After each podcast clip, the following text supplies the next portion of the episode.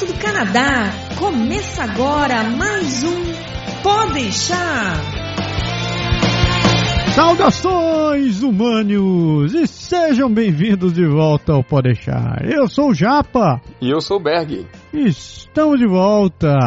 Programa de número 150. 150 programas, não? 150 programas, marca importantíssima. Pela madrugada. E pra comemorar esse programa, na verdade, isso aqui é uma puta co coincidência mesmo. A gente não escolheu por nenhuma. A gente vai falar sobre e se nada der certo. Aproveitando a onda da discussão que está rolando na internet sobre aquela escola, onde os alunos foram vestidos de faxineiros, lixeiros, empregados. A gente vai trazer isso daqui um pouco para a realidade do cara que quer vir para o Canadá, ou um pouco para a realidade do Canadá. E vamos discutir um pouco sobre o que está rolando com o barco para o Brasil. Também, né? Vamos ser honestos. Assim, Quando a gente pensa em viajar, qualquer centavo economizado é lucro. Afinal de contas, a gente quer mesmo é aproveitar o passeio, não é? Mas tem uma coisa que a gente sempre pensa em deixar de fora, é o tal do seguro viagem, não é verdade? Você sabia que um terço das pessoas que viajam acabam com algum tipo de intoxicação e acabam tentando se automedicar para não ter que perder o passeio? Você pode estar dizendo, ah, mas nunca é tão grave assim. Pois saiba que 25% das pessoas que contratam o seguro realmente acabam precisando dele. E o melhor, quase 100% das despesas são reembolsadas pelas seguradoras. Daí você diz: Poxa, eu vou pagar uma grana num seguro que eu poderia estar usando para comer bem ou fazer compras. Olha, sobre isso eu vou te dizer o seguinte: uma simples consulta médica em uma clínica ou hospital no Canadá pode custar 1.500 dólares. É, 1.500 dólares. Sabe o que mais? Se você precisar ficar internado, são quase 3 mil dólares por dia. E no final das contas, tudo isso porque você resolveu economizar pouco mais de um dólar por dia. É, um dólar. Porque esse é o valor inicial de muitos dos planos. E eu aposto que você não sabia disso.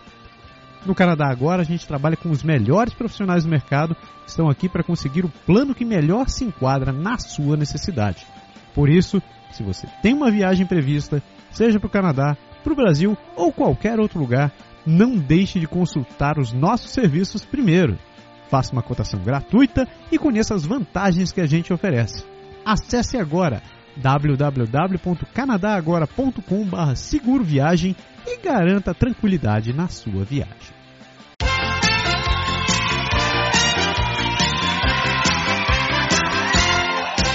Aniversariantes! Quem é que tá fazendo? Sem enrolação, porque o programa é longo. Quem que tá fazendo aniversário essa semana, Berg? Parabéns, muitos aninhos de vida para Anselmo Coelho, Alexandre Damasceno, meu ex-chefe lá da Secretaria da Fazenda, Wagner Marques, grande amigo, Renato Otaviano, meu primo, Renato, parabéns para você, Luiz Cardoso, nosso baterista aqui, o Luiz, Luiz, parabéns, Carlos Garcia, o Kaká, jogador de futebol, craque, gente boa demais, Carlos Alves, meu tio, na verdade, casado com a minha tia, meu tio, Carlos, parabéns para você, Eduardo Pécora, Edu, Abração para você também, parabéns. E o Rogério Tanganelli, que tem texto aqui embaixo também. Rogério Tanganelli do Montreal na, na Real. Rogerinho, um grande abraço para você, meu querido. Tudo de bom, muito sucesso para todo mundo que faz aniversário e vamos para frente, vamos para frente.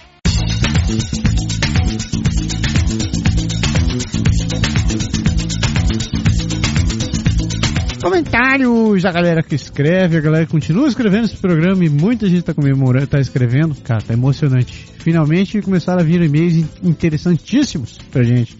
Exato. Muito bons. A gente que, antes de ler o e-mail dessa semana, a gente quer agradecer as cinco pessoas que escreveram, escreveram pra cacete, textos e sugestões muito interessantes. Primeiro vem pro Nilo. Nilo, first. Valeu, muito obrigado de novo. Rodrigo Patrizzi, que fez, fez comentário no programa 130, Terceira Idade Fora do Brasil, e 127, Criando Seus Filhos. Rodrigo, muito obrigado pelos, pelos comentários que você mandou ali. A gente vai te responder. Aguarde, a gente vai te responder. Agradecendo também ao Leandro. O Leandro comentou o programa 149 sobre, sobre se a imigração está sendo justa conosco. Leandro, muito obrigado pelo comentário. O Marco Carneiro também comentou e fez pergunta para André Zotelli. Aqueles artigos da, da Andréia são fantásticos. Se você nunca leu sobre os comentários, os artigos da Andréia, corra lá, porque são conteúdos essenciais para quem está pensando em migrar para cá. E finalmente agradecer ao Vitório, que comentou sobre o programa 217 sobre investido no Canadá. Ele é, veio... buscar lá na segunda temporada. Segunda temporada. Né? Tudo isso daí a galera foi lá atrás, tá revirando os programas e façam isso mesmo. Porque tem muito conteúdo que ainda tá bem atualizado ali, coisas que não mudaram, são, são importantes para todo mundo. Agradecer a toda essa galera e a gente tem uma mensagenzinha aqui para lá de interessante, né? Exato. Quem escreveu pra gente foi a Carolina Seron. Ela não comentou nos programas, ela mandou uma mensagem direto pra gente e mandou uma bela de uma mensagem. Um, dois, três, quatro. É o. É praticamente um capítulo da Bíblia. Esse... É, mandou, rebateu o recorde. Nossa, foi um e-mail. Que aliás, é, que aliás, desculpa, a gente ia ler o, o e-mail da Carolina na, na semana passada, só que a gente teve tanto e-mail, tanto, tanta mensagem, que ficou complicado, a gente acabou não fazendo, a gente prometeu que ia ler nesse próximo programa, que é o programa 150, e por conta deste grande e-mail, que a gente agradece demais a Carolina, a gente acabou não comentando as mensagens do Ricardo, do Leandro, da galera que está aqui, que a gente vai tentar comentar no próximo programa também, se a gente não tiver outra enxurrada de e-mails. A gente continua empurrando com a barriga, né? A gente vai mandando para frente e vai continuar respondendo todo mundo. É isso aí. Mas vamos lá lendo a mensagem da Carolina. Vamos lá. Voz de, de narrador. Peraí. Ela começa assim. Olá, massa e lindo. Tudo bem? KKKKK. Peraí, deixa eu tentar de novo essa interpretação. Vamos ver. Olá, massa e lindo. Tudo bem? KKKKK. Eu não gosto de alcançar vocês no podcast estar atualizada. Isso me dá um vazio ter que esperar mais uma semana para ouvir vocês. Fiquei uma semana sem ouvir vocês, pois estava começando meu estágio, mudança de rotina, uma loucura, mas estou a jur, hum, em dia. Fiquei contente de vocês terem achado meu outro comentário pertinente e ter ido pro ar. Faz bem para os ouvintes também. Que é isso, alegria só nossa. É obrigação mesmo. Pois é. Adorei o programa da Andréia e da Larissa. Conheço a Andréia virtualmente há mais de um ano e acompanhamos o processo uma da outra, trocando dicas e tirando dúvidas. Meu perfil é parecido. Eu fazendo mestrado com marido OWP e filhas pequenas em idade de garderie. Garderie é creche. Creche. Quem não manja do, do francês. Apesar de ter pontos suficientes para aplicar por Quebec, não consegui entrar pelos últimos programas do Mon Projet Quebec. A loteria maluca por ordem de chegada com precisão de milésimos de segundo. Vou curtir a parte do milésimo de segundo. É por aí mesmo. Então resolvemos vir estudando e aplicar daqui mesmo. Ou por um Mon Projet Quebec melhorado, por mérito como estão prometendo ou então aguardar até o final do curso e aplicar pelo PEQ Studio, Estudo.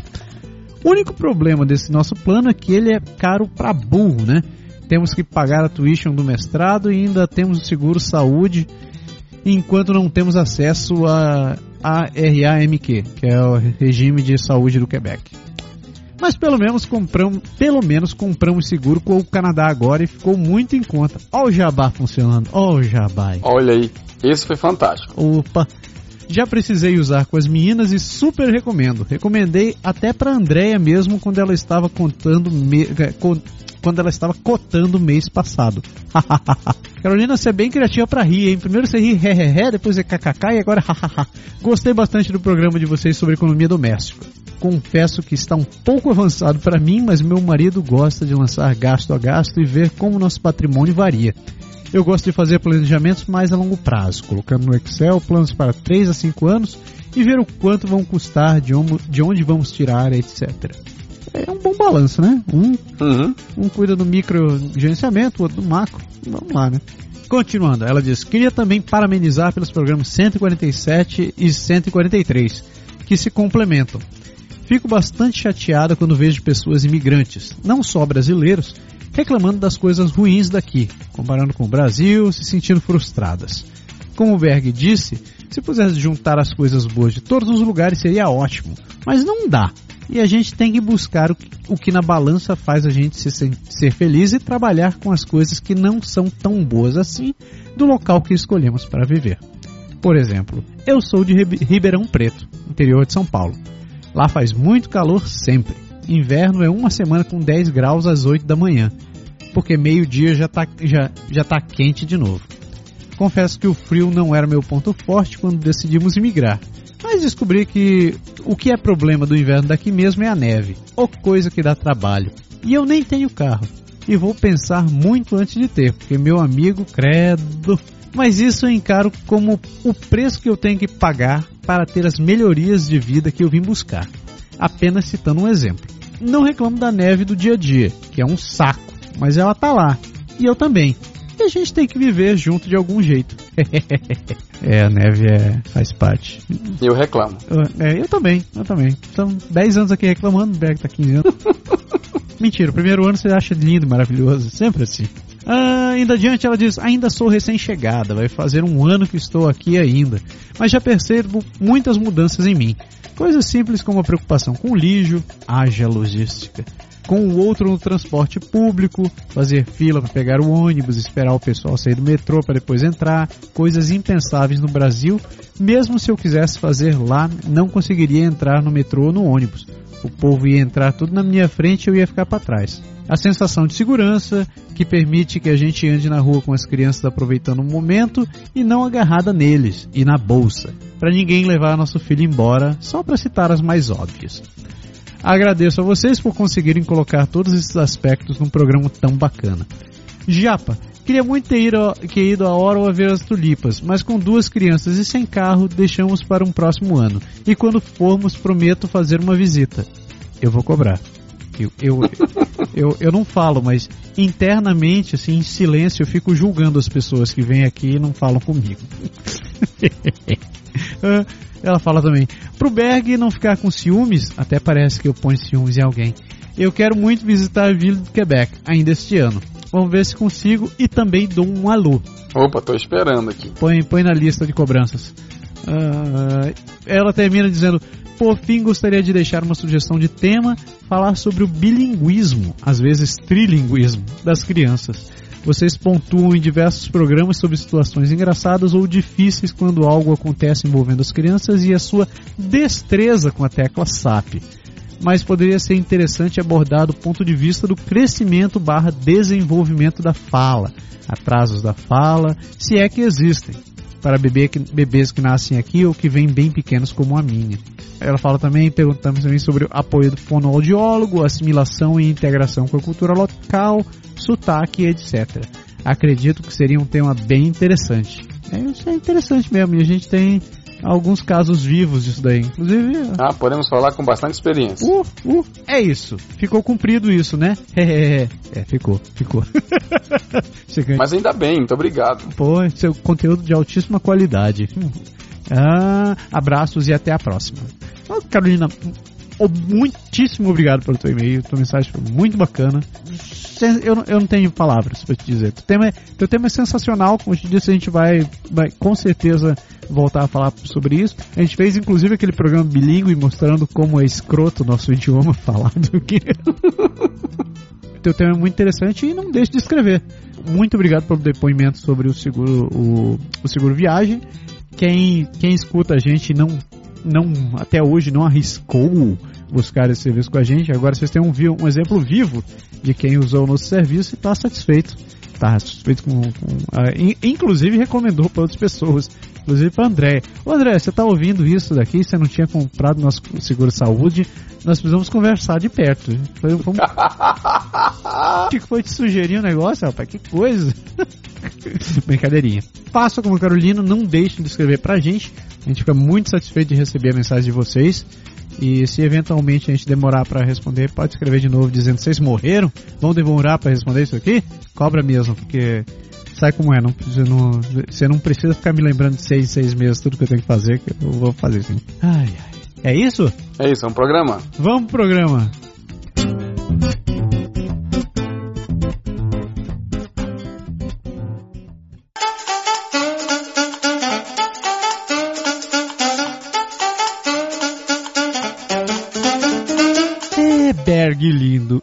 Nada der certo? Eu escutei essa frase tantas vezes essa semana, você não tem ideia. Eu quase lhe disse essa frase aqui no nosso briefing antes, com os pequenos problemas tecnológicos que a gente teve aqui antes de conseguir gravar esse programa, eu falei, pô, e se nada der certo, que dia eu vou fazer? Aqui não tá funcionando, mas graças a Deus estamos no ar. Ai, ai. A, atualizando quem ficou longe de redes sociais ou que resolveu ter uma vida normal, essa frase veio por causa de um bafafá que começou a ocorrer faz mais ou menos umas duas semanas numa história de uma, de uma escola no, no Brasil. É, aconteceu mais o seguinte: tem uma escola uh, que resolveu promover para os alunos do terceiro ano do segundo grau o que eles chamam da fe... o, o tema da festa era se nada der certo. E a ideia era o seguinte: é uma comemoração para os alunos que vão fazer vestibular, para dar aquela relaxada pra, pra, no final do ano, onde eles promovem ou sugerem que os alunos vão vestidos fantasiados das profissões que eles acham que eles iriam assumir se não tivessem, se, se não passassem no vestibular. Nas fotos que foram parar na internet, foram alunos vestidos de faxineiro, de lixeiro, de empacotador de mercado, de ambulante, vendendo água, é, vendedora do boticário e etc e tal. Obviamente que isso chamou a atenção da galera do mimimi, porque todo mundo tem opinião hoje em dia, né? E é impressionante a opinião das pessoas. Todo mundo sai julgando. Eu mesmo fui um desses que saiu julgando antes de ler um texto publicado pelo nosso amigo Rogério Tanganelli do Montreal na Real. Ele realmente me, me, me chamou a atenção para o que eu estava pensando inclusive serviu como base para esse programa que a gente vai falar aqui. Então, o texto do Rogério fala mais ou menos, mais ou menos aqui. Como a maioria dos cagadores de regra do Face desceram a letra muito rápido na molecada do sul do país. A festa do Se Não Der Certo transformou estudantes do secundário em verdadeiros racistas, opressores, fascistas e blá blá blá do como vítima brazuca. Os alunos estavam no âmbito acadêmico e privado, fazendo uma festa e não defendendo tese em doutorado. É dali do terceiro ano para a universidade caminho, o caminho. Ou seja, estavam se preparando para profissões de carreira clássica que se conquistam através de um diploma. Tipo essas baboseiras que fazemos na vida adulta e nos bajulamos com modéstias às favas. Advogados, engenheiros, juízes, jornalistas e outros petecadas. E aí os alunos fizeram uma brincadeira. Só repetiram o que ensinamos. Se a carreira der errado, o que faremos? Cada um escolheu profissões de, melhor, de menos qualificação, como doméstica, vendedores de loja, atendente de lanchonete, profissões que não fazem parte do universo acadêmico. Eu mesmo já exerci pencas destas mesmo depois de uma pós e 15 anos de mercado como jornalista. As últimas foram como vendedor e garçom. Quando as coisas dão errado no meu plano A, são essas funções que procuro. Bom, os modelos de profissões não foram criados pelos alunos e sim pela sociedade em que eles estão inseridos. Eles, foram, eles só foram buscar no mercado o estereótipo que criamos. Foi você mesmo, seu cagador de regra, mais velho de 18, que contribuiu a construir esse modelinho desigual que vivemos e que eles vão encarar já. Você, mãe, que precisa de uma carreira para dizer que é alguém e que não saberia se assumir como mãe antes de encher a boca para dizer médica, jornalista ou o que for. Você, pai que não consegue responder quando te perguntam o que faz da vida a simples resposta abre aspas, vivo cuido dos meus filhos. Quem ensinou o que é fracasso às crianças fomos nós, macaco velho. As, as reportagens de jornalistas de meia pataca e compartilhadores frenéticos facebookianos não ouviram, até onde vi, um único estudante, mas os transformaram rapidinho em opressores. É como se existisse a foto do combo opressor e qualquer movimento em falso fosse motivo para meter tua cara no quadro como naquelas peças de madeira com um buraco no rosto em, em parques de diversão do mal. Não sei quanto a vocês, mas meu, meu currículo, meu círculo de amizade aos 18, e foi bem extenso, eu deveria ter um amigo com maturidade política a cada cerca de 100. A minha demorou uns 10 anos para chegar e às vezes tenho dúvidas se chegou. No lugar de cagar a regra, larga esse teu cargo aí então e vai limpar um chãozinho você. Muito bom o texto do, do, do, Rogério. Muito bom mesmo. Ele realmente deu um, deu um tapa na, na, na, cara de muita gente que fica simplesmente julgando, né? Eu me incluo nessa. Mas foi interessante porque ele, ele trouxe à tona realmente essa postura que a gente tem de sair julgando, julgando quem faz determinadas funções. E isso é um troço bem comum que a gente tem no Brasil, não é, cara? Cara, isso faz parte da nossa cultura. Infelizmente, a gente foi criado com a ideia de que só existe um caminho. E esse caminho é estudar, fazer vestibular, passar da primeira, fazer faculdade, se formar e ser alguém. Até muitas vezes a gente lembra daquela história de que o pai, entre aspas, escolhia a profissão, né? Ah, meu pai queria que eu fosse médico, meu pai queria que eu fosse advogado, dentista, ou pouco importa. Então é realmente uma coisa que a gente se confronta muito, inclusive aqui.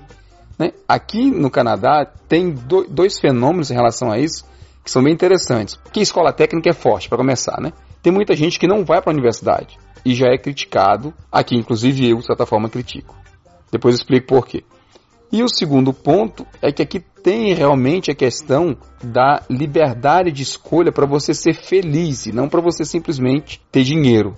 Então, o cara que aqui ele quer ser sei lá, mecânico, porque ele gosta de mecânica de automóvel, o cara que quer ser, sei lá, soldador, ou pouco importa. Né? Tem profissões aqui que só de você começar, um cara que é eletricista, que é bombeiro, hidráulico, essas coisas, os caras ganham 50 dólares a hora, ganha mais que a gente para fazer trabalho manual de pedreiro, vamos dizer entre aspas assim, né? E, e isso é, é bem comum. Então, como eu disse, faz parte realmente da rotina. A gente tem essa coisa. Por exemplo, eu mesmo, eu, eu posso dizer, eu forço aqui para que meus filhos estudem mais e que eles vão à universidade, porque eu penso que em termos salarial, se ele for ter uma profissão comum, que em termos de salário ele possa alcançar um salário mais alto, porque tem nível superior, que é uma coisa que está mudando aqui no Canadá. Antigamente o pessoal não, não dava tanto valor assim, está começando a dar mais valor, talvez por conta da imigração. Mas isso é um outro, é um outro parênteses. Assim, eu, eu acho que é realmente bem, bem cultural, bicho a gente tem que ter cuidado com esse tipo de raciocínio. Mas eu entendo de certa, assim, eu entendo de certa forma porque a situação é bem mais difícil no Brasil. É muito fácil a gente falar aqui, porque aqui todo mundo, bem ou mal, consegue ter uma vida na pior da situação, vamos dizer assim, aceitável. Mesmo quem está começando, mesmo quem está no nível mais, mais baixo aqui, ele consegue viver, ter a casinha dele, talvez comprar um carro e fazer tudo. Enquanto que a gente sabe que quem não se dá bem no Brasil tem uma dificuldade enorme. Então existe uma pressão muito grande para você conseguir vencer, e vencer significa estudar, fazer mestrado, fazer tudo e ser o cara que vai ganhar a grana toda, assim, né? Eu acho que no Brasil a gente tem, tem muito preconceito com as coisas. Culturalmente, né? A gente só. É como se a gente já tivesse um caminho pré-determinado para o sucesso. Se você quiser ser bem sucedido no Brasil, você tem que passar no vestibular, de preferência numa universidade federal. Você tem que seguir uma carreira acadêmica de uma das profissões mais clássicas, né? E quando a gente fala clássica é direito, medicina, engenharia, arquitetura, etc. Dali você tem que ser capaz de ingressar numa grande, numa grande empresa, ou então você faz um concurso público e dali você se aposenta e, sei lá, vira diretor, gerente, presidente ou whatever, né? Eu sempre cheguei a esse daqui mais ou menos esse modelo fechado do Brasil. Quem critica muito isso é o Flávio Augusto, né, do Geração de Valor. Exato. Ele diz que a nossa mentalidade é muito fechada no Brasil. Não existe assim, um incentivo para que as pessoas sejam empreendedores, que eles vão atrás das próprias ideias e façam aquelas coisas acontecerem. O empreendedor no Brasil é visto como o cara do trambique. É o cara que vai, vai ficar é, dando jeitinho pro negócio funcionar. E a primeira coisa que você escuta quando alguém te conta assim, cara, resolvi, um, resolvi abrir meu negócio, eu acho que nove em cada dez pessoas vão olhar para você e, e, pensar internamente, caralho, boa sorte, você tá fudido. Porque ninguém pensa assim, ah, que você seria capaz de se desenvolver como, como empreendedor. Claro, eu não vou entrar em méritos da economia do país, porque eu mesmo já fui empreendedor no Brasil, eu sei que é foda. Mas uh, muita da culpa disso daí é porque a gente não, a gente não tem uma grande força para poder combater essas coisas, né? Mas independente do que seja, aqui no Canadá existe, como tu falaste, esse, essa questão de você poder ter uma vida mais digna sem precisar seguir uma carreira acadêmica tradicional, né? Você pode seguir, fazer um curso técnico, ou mesmo que você não faça um curso técnico, você faça, uh, sei lá, um curso profissionalizante qualquer, você vai ter condição de, de se manter e ter as condições básicas de existência de, de dignidade para ti. Então vai ter saúde, teus filhos vão para escola, vai poder comprar teu carro, vai poder comprar casa.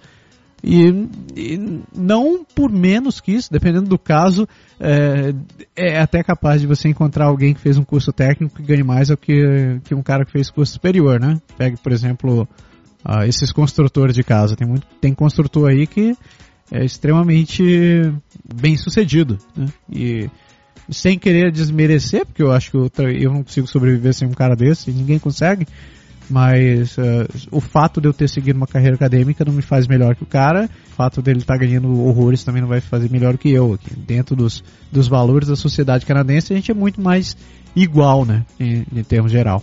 Eu não sei se eu te contei, eu acho, sei, e também não sei se eu contei ah. aqui no programa, mas a história do, do pintor aqui de casa que veio pintar o meu subsolo na época da reforma, que chegou de Audi A4, sei lá, do mais moderno, mais recente. tu falaste. pois é, cara, você vê.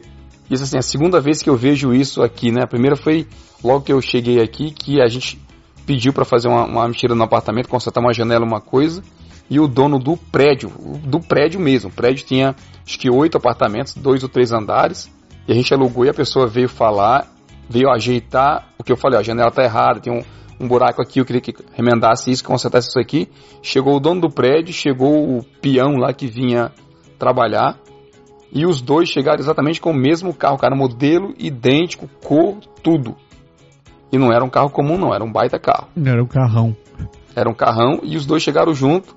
Um entrou todo engomadinho e o outro entrou com aquelas calças de roupa de pedreiro mesmo assim de quem trabalha em obra, se ele tinha aquele carro, ele podia ter aquele carro. Não, não era assim, ele estava melhor do que eu, entendeu? Que estava alugando apartamento e não tinha carro nenhum ainda na, na época. Eu sou rica! Eu sou rica! Só fazer um comentário rápido sobre o que o Rogério fala no texto dele, que é a questão da galera ter opinião muito fácil quando você está atrás de uma tela, né? Quando você tá de, de Facebook, de coisa assim, é muito fácil você ser, ter voz, ter, sabe, ser ativo, dizer o que pensa, assim, sem nem se preocupar às vezes que você pode legalmente ser imputado pelo que você fala, né? Não, é, o pessoal às vezes não enxerga isso, mas é muito, assim, é muito simples você querer ter razão e ser o dono da verdade quando você não está de frente vivendo o caso. Inclusive, a gente conhece histórias de youtubers ou de bloggers que estão aqui no Canadá. Gente que, assim como a gente, que se dedica, é, se dedica em, em, em criar material, em parar e fazer as coisas e tentar ajudar os outros, que acabou parando de fazer o que fazia, de parar de fazer vídeos ou de parar de ficar fazendo, escrevendo matéria, etc, etc, etc, por conta desses ataques de mimimi de gente em redes sociais.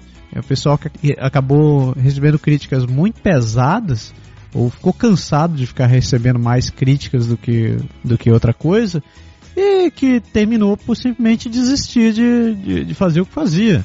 As pessoas não se põem no lugar do, do cara que está fazendo o conteúdo, não entendem, não, não buscam entender mais do, da situação da pessoa e pior ainda, não não param para dialogar e não tentam chegar de uma maneira mais um, um pouco menos agressiva para poder mostrar suas opiniões. Conclusão, vocês acabam perdendo muita coisa. Vocês acabaram perdendo, pelo menos daqui na minha mão, cinco pessoas tinham canais e, e, e sites muito bons que desistiram exatamente por questões como essa. Eu queria pedir que quem escuta a gente ou quem assiste canais de outras coisas que seja um pouco mais coerente quando for fazer suas críticas, eu não vejo nada errado de você criticar e ser contra a opinião de quem está falando, mas é bom você, você chegar de uma maneira menos agressiva, porque de trás do teclado todo mundo é macho pra cacete, todo mundo se sente o poderoso. Se você estivesse cara a cara com a pessoa e tendo que falar isso daí direto para ela, a realidade ia ser um pouco diferente. A gente vê, né? Às vezes você publica alguma coisa e a gente tem, tem a gente não só a gente, mas as pessoas que escrevem com a gente tentam ter o cuidado de colocar referência da onde leu, da onde a gente não é dono da informação, a gente não sabe tudo, nem tem a pretensão de saber. Então às vezes a gente escreve alguma coisa que a gente leu que a gente acha interessante trazer como informação. Não necessariamente aquilo está 100% correto, mas é uma fonte de pesquisa, é um assunto que a gente traz à tona. E a gente vê é, o pessoal respondendo assim: "Ah, você tá ficando maluco, não sabe o que tá dizendo". E tal. E a pessoa não para para fazer aquela de, tá, se eu não concordo com aquela opinião dele e eu tô vendo as fontes de pesquisa dele, eu podia ler aquilo ali, ou eu podia procurar a fonte de pesquisa que eu tenho para contradizer aquele argumento e dizer, olha, você podia olhar esse ponto aqui, porque nesse outro artigo ele não concorda com você. Você tem alguma opinião a respeito? E aí você transforma a questão em debate e não você simplesmente partir para, como você falou, agressão, porque você simplesmente tem opinião contrária. E opinião, vale lembrar, não é informação. Né? Eu sou rica! Eu sou rica! Uma coisa que eu achei engraçada foi. Eu vi pessoas comentando e metendo pau nessa história em redes sociais que ainda estão morando no Brasil.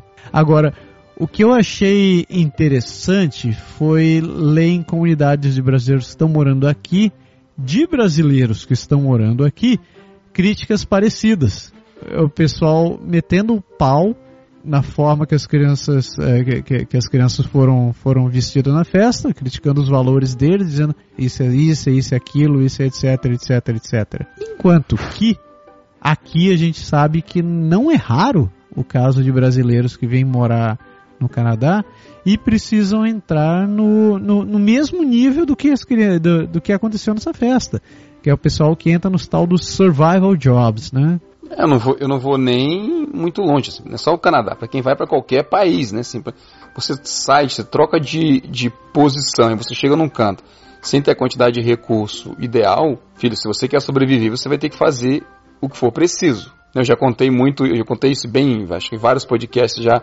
No passado, quando eu cheguei aqui, eu falei, eu trouxe grana para estudar um ano, para me dedicar ao francês, que eu acreditava que eu ia aprender bem no primeiro ano, para conseguir trabalhar. Pode crer. Mas isso era calculado. Se eu não tivesse conseguido o plano B, como você falou, era ir trabalhar de garçom, ir trabalhar em loja e vender telefone, fazer qualquer coisa, porque uma questão é outra, né? Assim, ou eu volto para o Brasil ou eu sofro um pouquinho mais, mas eu dou um gás para conseguir o meu objetivo. Não tem a ver com, com ser politicamente correto, não ser politicamente correto. E digo mais, né? No Brasil você não pode falar, cara, se você tem uma profissão menos qualificada, não tem assim, não tem a ver com dignidade, não tem a ver com grana, mas é notório que uma pessoa que trabalha como faxineira, como lavadora de roupa, ela não tem o mesmo acesso mesmo, a mesma facilidade qualidade de vida que tem uma pessoa que se formou na universidade, que se formou juiz, se formou advogado, por aí vai. Não é uma questão de, como não é aqui também, não é uma questão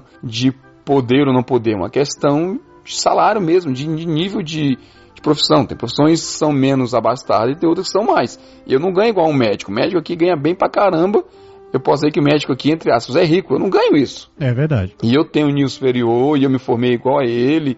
E eu tenho talvez mais tempo de experiência.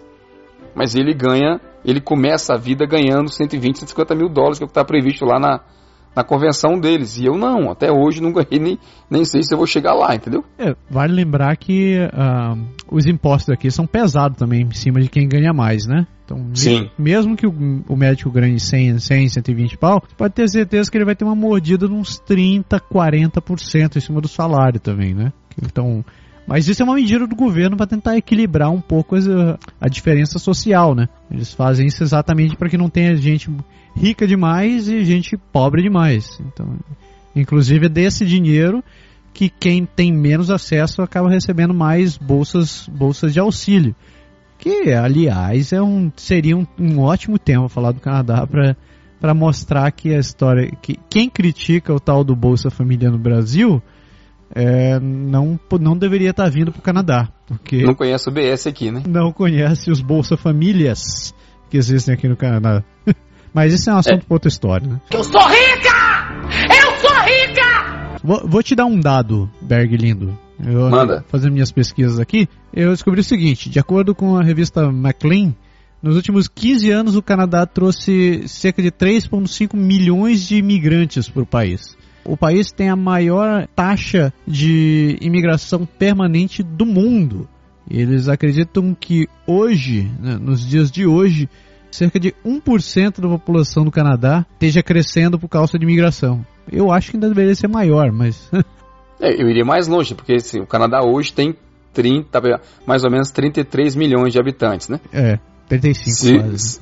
Pois é, se você está falando de 3 milhões e meio de pessoas, É 10%, né, filho? Isso, isso em números absolutos, né? Eles acreditam que o, o, o país está crescendo 1% ao ano graças à imigração, só por causa da imigração. Outra coisa que eu achei nessa, nessa, reportagem foi um, um pronunciamento do, do então ministro da imigração, John McCallum.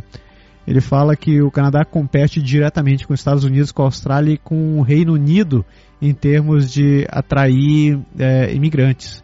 Que o Canadá é reconhecido mundialmente pelo sistema de recrutamento de imigrantes, mas que frequentemente falha em dar a essas pessoas a chance de usar as qualificações deles quando chegam, levando a altos custos onerados na economia.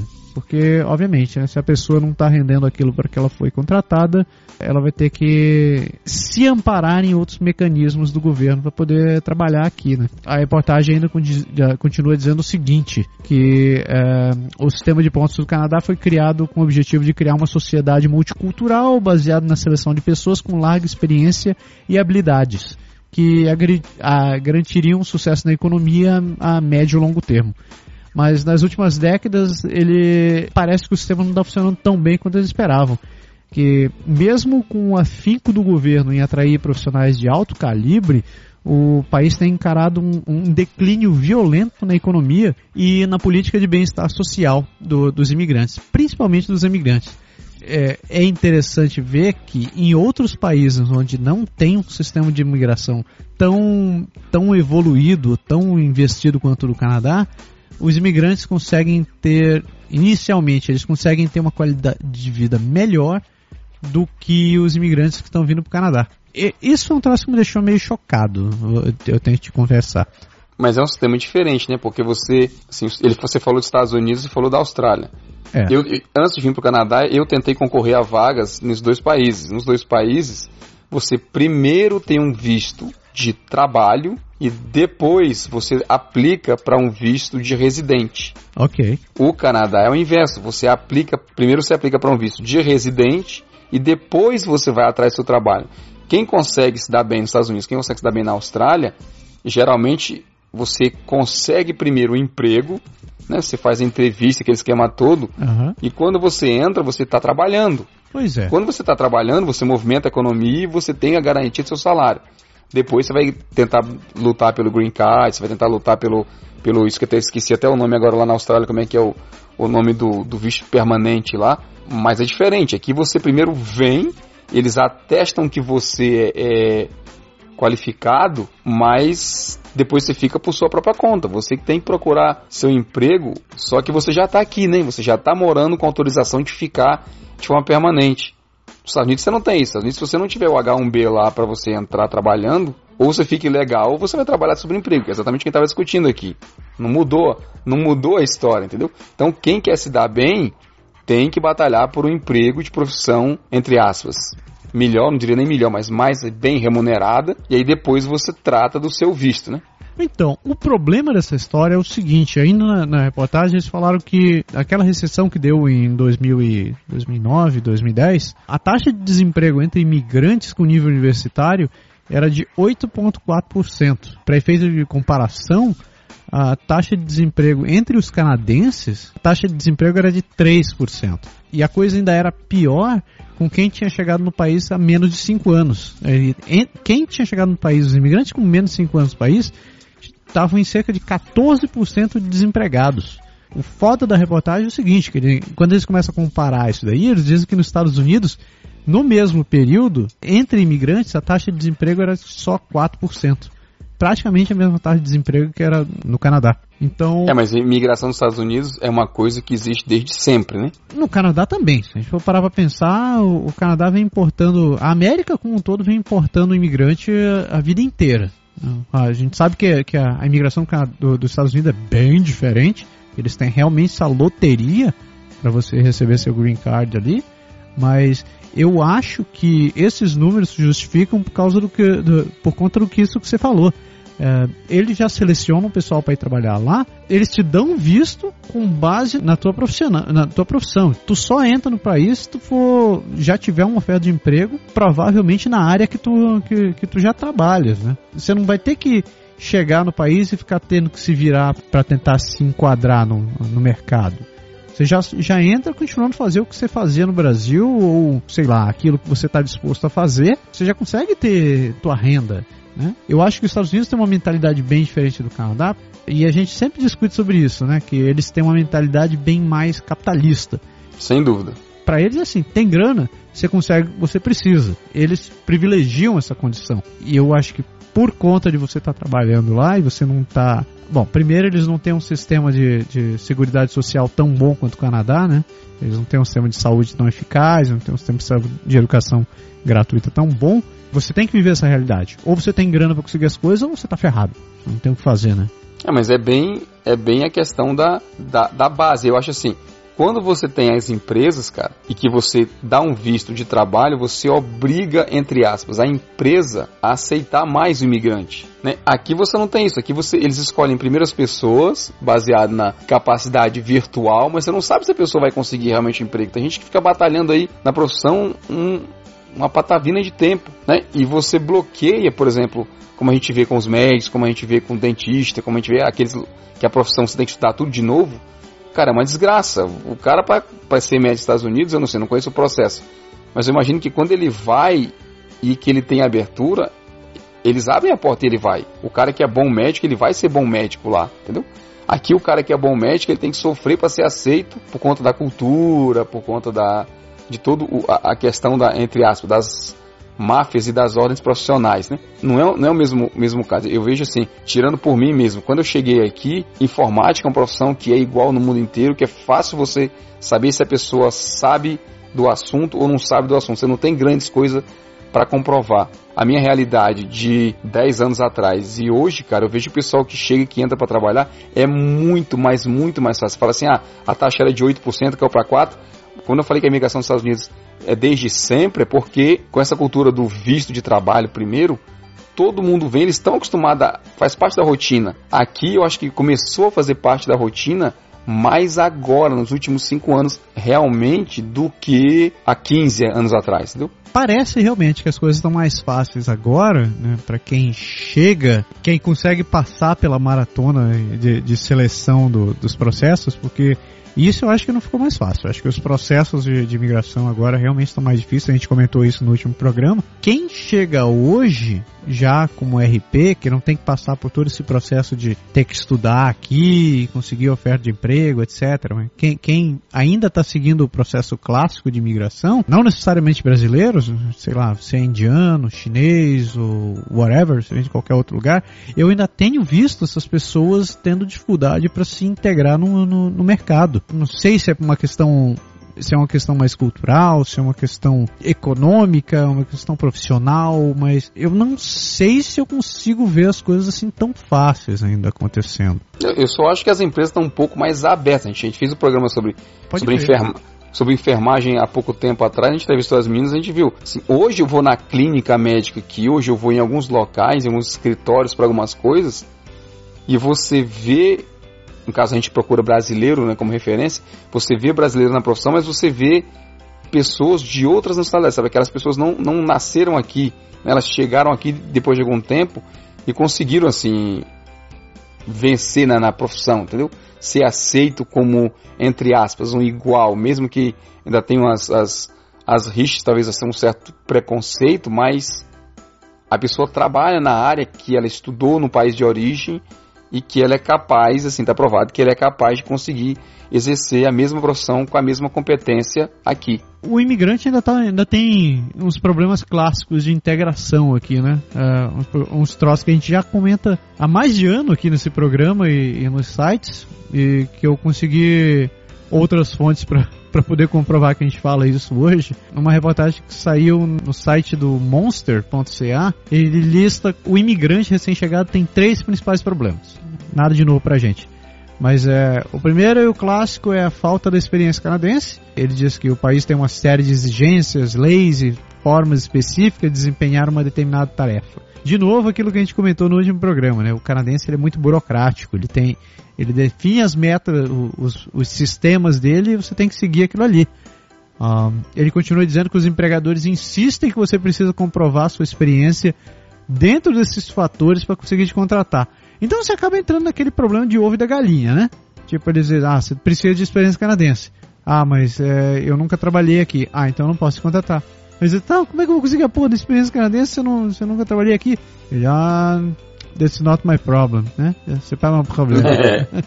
Segundo problema é reconhecimento de credenciais, que os empregadores canadenses suspeitam das, creden das credenciais estrangeiras, tipo, tais como universidades e licenças profissionais.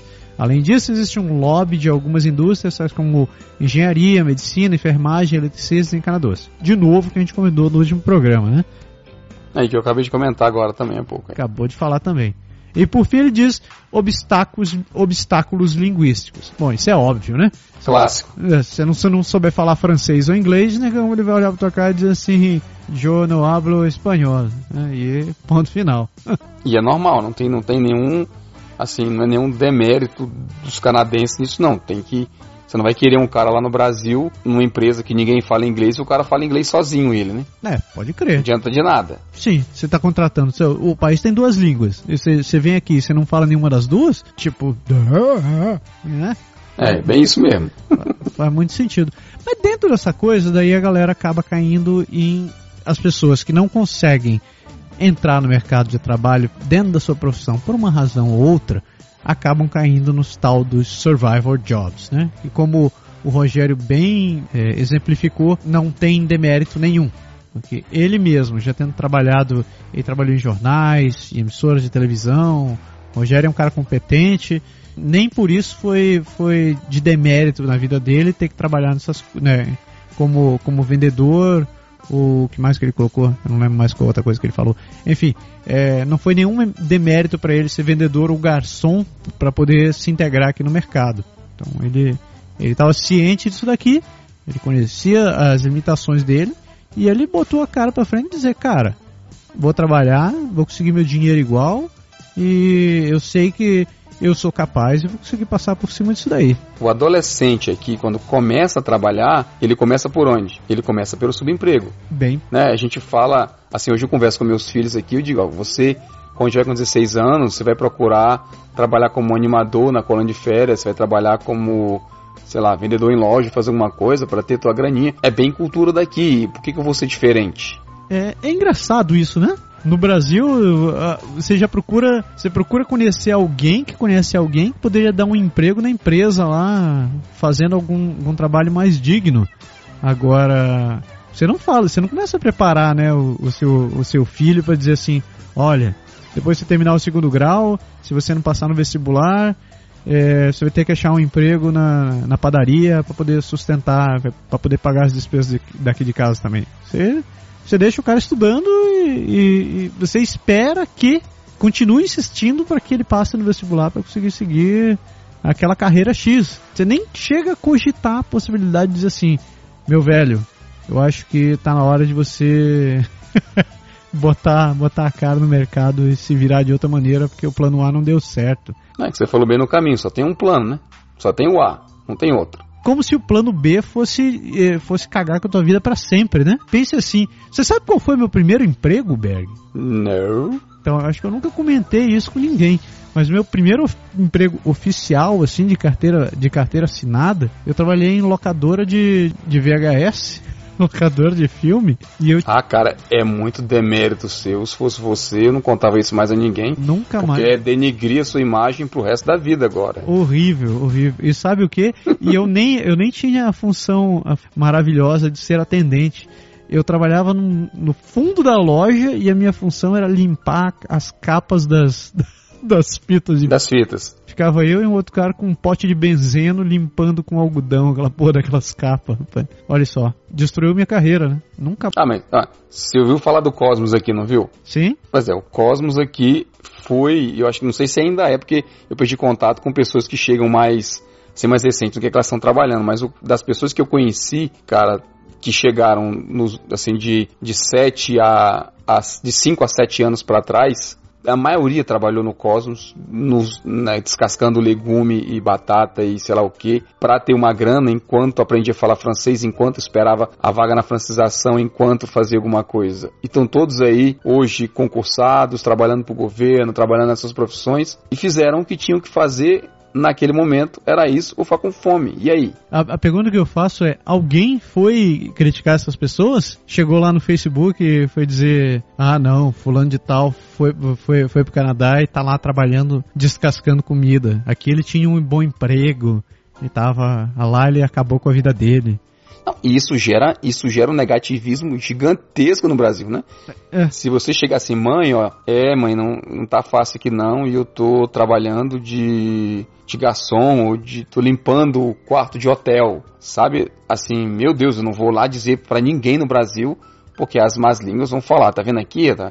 Era professor, era engenheiro, tá vendo? Tá sendo motorista de táxi lá no Canadá, tá sendo limpador de, de piscina lá no Canadá. É assim, é, é, o que a gente falou no começo, é bem cultural mesmo, é, um, é uma questão de que você não pode ter uma outra coisa que não seja um nível universitário com um bom emprego, é, com um salário muito alto. Você não pode ter uma profissão que não, que não te dê status. Imagine, imagine você sair do Brasil trabalhando para uma, uma grande empresa do, do, do, do, ramo de qualquer coisa, largar seu emprego e ir para o Canadá para você se tornar motorista de Uber. Hã? Nossa! Como é que as pessoas vão ficar imaginando você ali no Brasil? Putz, fulano de tal, tá no Canadá, virou motorista de Uber. Ai, coitado. Que sofrimento. E, e eu vou dizer mais. Tem que ser muito macho para trabalhar em subemprego. Porra. Porque, meu amigo, ficar em pé o dia inteiro, carregar a caixa. Tem um exemplo do amigo nosso aqui que foi trabalhar em, em, padaria e você ficar, cara, duas horas com aquela porra daquela naquele forno quente pra cacete, segurando as coisas na mão para não deixar queimar nada e, e, fazer e trabalhar. Vai fazer tu mesmo pra você ver como é que é. Eu conheço um monte de gente aqui que fala, bicho, comi o pão que já amassou para conseguir, porque tem que ter força, não é tanto psicológica quanto de braço mesmo, para poder conseguir trabalhar numa profissão menos bem remunerada quando você já passou dos 30 e, e, e tem que julgar, tem que entrar com um monte de, de preconceito na cabeça. Pois é, a questão é que eu sei que não é nada agradável você estar tá tendo, tendo que cair numa dessas profissões porque você não consegue executar a sua. Em muitos casos, isso é temporário. Apesar de ter situações onde existem pessoas que nunca vão conseguir trabalhar na profissão delas e vão ter que, vão ter que seguir numa uma carreira diferente, talvez seguindo uma dessas profissões, e em muitos outros casos isso é temporário. Nem por isso isso vai tornar a tua vida um pouco me menos digna, nem por isso teus filhos vão ser vistos, alguém vai olhar torto e dizer assim, ah, porque, ah, pai de fulano trabalha como cortador de legumes, ah, porque a mãe de fulano, ela é arrumadora de hotel. Ninguém vai falar porra nenhuma disso de ti, cara. Eles vão olhar e dizer, ele, porra, legal, o cara está trabalhando, ele está produzindo, está tá ganhando dinheiro. Ele não está não tá pendurado na, na, ajuda do governo, nem fazendo porra nenhuma. Muito pelo contrário. Eles tem muitos casos que as pessoas olham e, e ainda admiram e, e, ficam admirados pela atitude da pessoa de ter que sair do país onde estava para ter que vir para cá e tá ali seguindo uma profissão dessa e, e, podendo educar os filhos. É revoltante ainda ouvir gente que, que critica quem, quem cai dentro dessas profissões, né? Primeiro ponto é, o cara está trabalhando. É por isso que o índice de violência é mais baixo, é por isso que não tem muito problema, é porque o povo quer trabalhar e a gente até, de certa forma, critica né, o sistema. Você falou do sistema de BS, de, de ajuda social e tudo aqui. A gente até, de certa forma, critica um pouco quem tenta mamar na teta aqui, porque a gente vê que tem condições de você, você sobreviver se você trabalhar dignamente. E o segundo ponto, você falou bem, no, acho que no meio do programa, na parte de. Você falou do Flávio Augusto, falou de empreendedorismo. Às vezes o cara entra num esquema desse e descobre uma sacada grande para abrir um negócio. O cara trabalha no restaurante, aprende lá dentro e vai abrir o dele. Você não sabe necessariamente o que o cara está fazendo. Se você quer aprender como funciona um restaurante, qual é o melhor lugar para você trabalhar? É, dentro do próprio restaurante, claro. Dentro de um restaurante de alguém. Então, às vezes o cara está fazendo um caminho que você não sabe exatamente se é porque simplesmente ele precisa daquilo. Quer dizer, ele precisa de todo jeito, né? Ele precisa porque ele está querendo aprender ou ele precisa porque ele está precisando de grana. Não interessa. O importante é que ele está focado em conseguir algo melhor, porque é aquilo que ele pensa. E no pior caso, mesmo assim sendo bem extremo do outro lado, como eu vejo na minha profissão mesmo hoje em dia, inclusive, tem gente que não quer simplesmente subir de vida, está satisfeito daquilo ali, acha o que recebe tá bom demais para a cabeça dele, para a paz de espírito dele e fica nessa e acabou. Por que não? Bem colocado. É. Bem, exatamente isso daí. Tipo, e se o cara que, que era um grande executivo lá no Brasil, tinha o seu negócio lá no Brasil, resolveu vir para cá e tá, tá, tá executando uma dessas funções que as pessoas chamam de subemprego e tá feliz com isso? Qual o problema, né? Ele, que nem a gente falou no começo desse programa. A pessoa é capaz de ter a mesma condição, a mesma condição de vida que, muito, que, que todo mundo.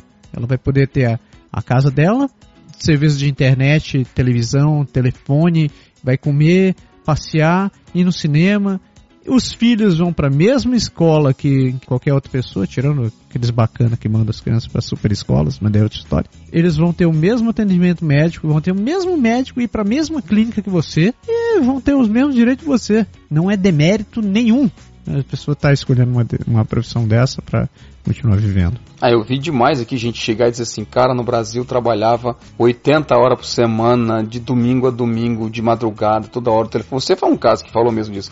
Telefone tocava de madrugada e tudo, e eu cheguei aqui, chutei o pau da barraca, não quero mais, acabou, vou viver de outra coisa. E a gente vê muito, a gente vê muito isso também no Brasil, né? Você vê muita história quando você vai em algumas praias, tipo Canoa Quebrada, tipo Jericoacoara, alguns lugares, tem pousada lá que é de gringo, canadense, de gringo europeu, que cansou de ser bancário, de ser contador e tal, e foi abrir um, um botequinho lá no meio da praia para viver no sol, no calor e numa vida mais tranquila.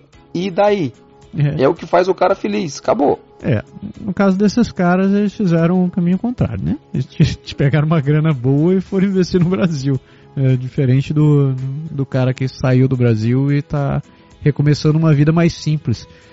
Por sinal, essa questão de vida mais simples, acho que se encaixa muito bem com algo que eu estava que eu tava pesquisando por esses dias. Há mais ou menos uns 10 anos começou a ficar bem popular é, no, no Canadá a tal da simplicidade voluntária, né? É basicamente o seguinte, você tem que reavaliar se você precisa das coisas, né? Então você pensa assim, eu realmente preciso desse cartão de crédito, eu realmente preciso desse carro, eu realmente preciso de uma TV de 50 polegadas, ou uma TV, uma TV de 20 polegadas é suficiente para mim, ou eu não preciso de computador, esse tablet resolve tudo que eu preciso, porque o computador eu uso basicamente que tem trabalho e etc e tal. Então é, é trata basicamente de você tentar reavaliar os seus hábitos de consumo, que perguntar assim, você eu realmente preciso de tudo isso? Então, muitos casos disso daí é, acabam gerando pessoas que largam, largam grandes empregos, que largam uma carreira, uma carreira mais avançada para poder ganhar mais, porque simplesmente eles se dão conta que eles conseguem viver e aproveitar a vida com coisas muito menos, né? É, é, é deixar de lado o consumismo, a necessidade de consumir uma marca ou de ter um determinado produto ou de ter isso, aquilo, outro e reavaliar aquilo que realmente precisa, tipo assim, quais são os valores que realmente interessam. Então, eu preciso cultivar muito mais o, o que eu tenho ou o que eu sou. Então, eu vejo muita gente que acaba adotando esse, esse modo de vida, muita gente vivendo feliz quando adota esse estilo de vida, é, inclusive executando funções que são mais simples, que, que, que não exigem tanta formação técnica ou trabalhos mais pesados que também não exigem muita é, formação acadêmica e tal. Eu acho que a gente aprende isso aqui, cara, sabia? Porque eu acho que de certa forma isso também faz parte da, da cultura que, assim, por exemplo, como aqui as coisas custam muito barato, é muito fácil você ter, entre aspas, praticamente tudo que você quer. Verdade. Então você compra, compra, compra, compra, compra. Porque é barato, porque você acha que um dia vai precisar e porque, não sei, talvez quando você estava no Brasil você nunca teve e hoje você quer ter, né? A gente vê muito esse, esse tipo de, de, comentário aqui também. E depois de alguns anos que você está aqui, como o meu, meu caso, por exemplo, você chega e para e diz assim, pô, eu realmente não preciso de tudo isso. Sabe assim, eu, eu, digo porque eu sinto isso hoje, assim. Eu sinto isso porque eu me tenho como exemplo mesmo. Eu cheguei a um ponto já, um, um tempo aqui, que eu percebi que eu tinha coisa demais. E hoje a gente tenta assim, muitas coisas a gente doou, outras a gente tenta passar para frente, mas você acaba sendo sendo vítima do consumismo, porque aqui na América do Norte é muito fácil e faz sentido você procurar coisa mais simples. A vida aqui do canadense, por outro lado, ela é muito. Ela, não é que ela é estressante, mas ela é muito trabalhosa, né? A gente comentou isso com trocentos programas atrás, quando falou de rotina, de vida e de cultura aqui, de, de, hábitos e tal. Aqui você faz tudo. Hoje em dia, quando eu tenho casa, eu penso duas vezes se eu quero ter minha casa até o final. Entendeu? Porque eu não quero, não sei se eu estou disposto a, a mais velho ter o trabalho que eu tenho hoje para manter ela bonitinha e direito. Você acaba tentando realmente simplificar para fazer, na verdade, o que eu acho que a gente está fazendo, que é aproveitar a vida. Há uns 3, 4 programas atrás sobre planejamento, a gente falou sobre orçamento a gente falou sobre se planejar, da importância de você vir, você ter estratégia e tudo. Inclua o e se nada der certo no seu, na sua lista, no seu to-do list aí de você pensar e de você planejar. Porque você tem que saber o que você é capaz de fazer se as coisas não derem certo, se você não conseguir imediatamente alguma coisa e você tiver que ter uma alternativa. Tenha um plano B, tenha um plano C para que você não acabe caindo no plano D e voltando para o Brasil.